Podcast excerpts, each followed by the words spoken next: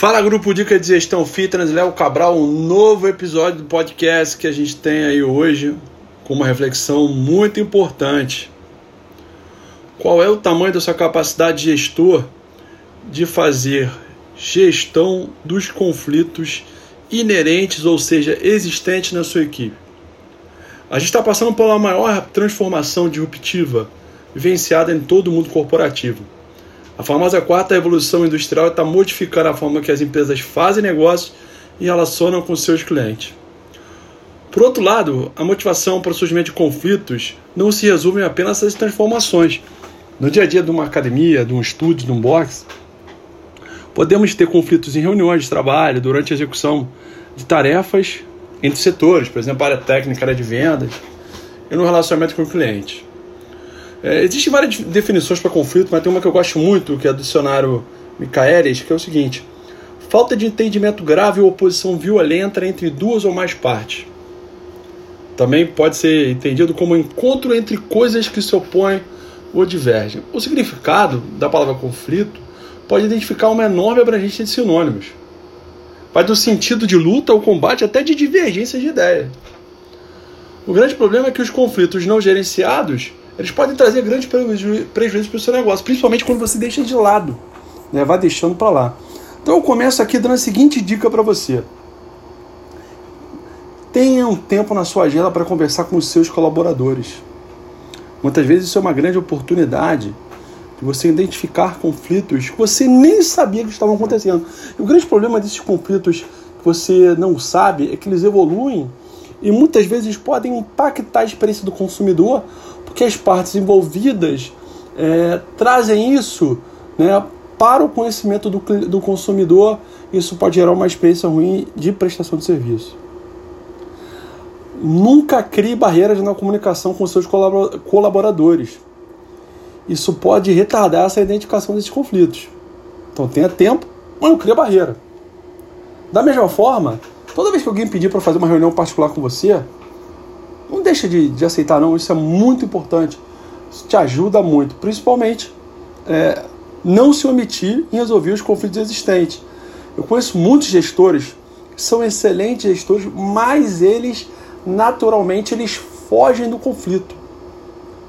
Pode haver uma explicação antropológica, psicológica, de história de vida, mas eu conheço muitos o grande problema é que o fato dele fugir de conflito muitas vezes diminui seu potencial em liderar a sua equipe, formando um time competitivo e vencedor, porque os membros da sua equipe estão no nível de conflito aflorado ao ponto de sequer se comunicarem ou até impactar negativamente a experiência do consumidor.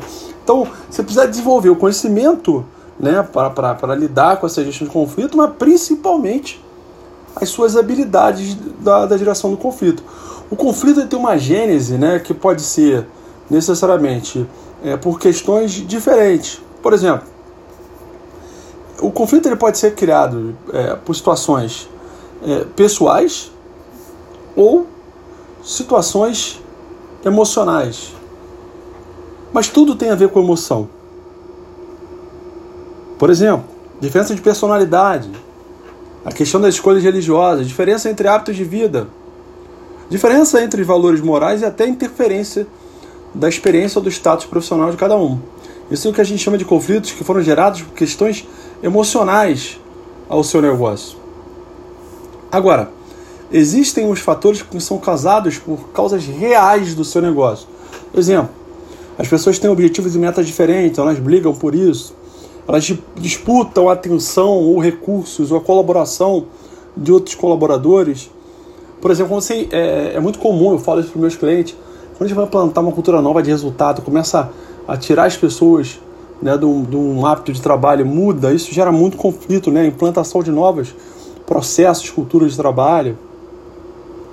A dependência ou a interdependência dos colaboradores na realização de tarefas por exemplo, a menina da recepção marca é, um agendamento para avaliação no horário ou no dia errado, né? Isso é um fator importante para isso. Redução de gasto, é, quando você tem que reduzir gasto, esse é um fator importante para gerenciar conflito.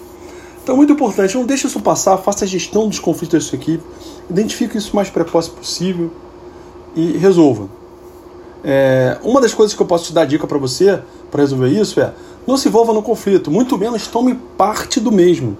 Quanto maior for a sua isenção, é maior será a sua capacidade de sair de dentro do conflito e buscar as melhores soluções e reflexões para as partes envolvidas. Toda vez que você for fazer uma gestão de conflito na sua equipe, se prepare. Muitas vezes pode não ser a melhor opção tentar resolver um conflito no momento que ele é percebido. Existem duas etapas anteriores que você precisa identificar para entender o tamanho da sua dedicação, os fatores de, eh, motivadores e quanto esse conflito evoluiu. Por outro lado, não ignore o conflito, muito menos deixe-o de lado ou achando que o tempo a resolver. É, isso prejudica o seu desempenho. Então, minha dica final. Primeiro, converse separadamente com as partes envolvidas. Depois, busque informações com outros colaboradores que não estejam envolvidos, em especial aqueles que são mais imparciais, e entenda a importância da harmonia entre a equipe. Recolhendo essas informações, formalize um encontro entre as partes envolvidas para tentar resolver. Às vezes, né, é, é, isso tudo é muito importante, mas a forma pela qual você se comporta durante essa reunião entre as partes envolvidas é, é, é fundamental. Primeira coisa que eu te dou como dica para vocês: não interrompam ninguém e já deixe claro no início que o outro não pode interromper ou questionar o que for falado. Né? Isso é muito importante. Fica atento à forma com que eles se comunicam no ponto de vista corporal, os movimentos da face, o rosto. Isso pode te dar bons insights do que está acontecendo.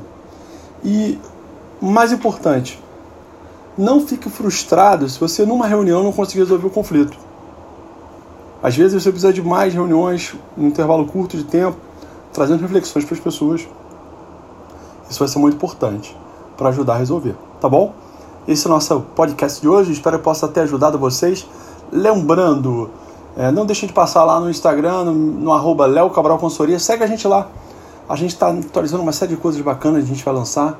E o nosso Instagram vai ser o nosso grande alimento. Grande abraço.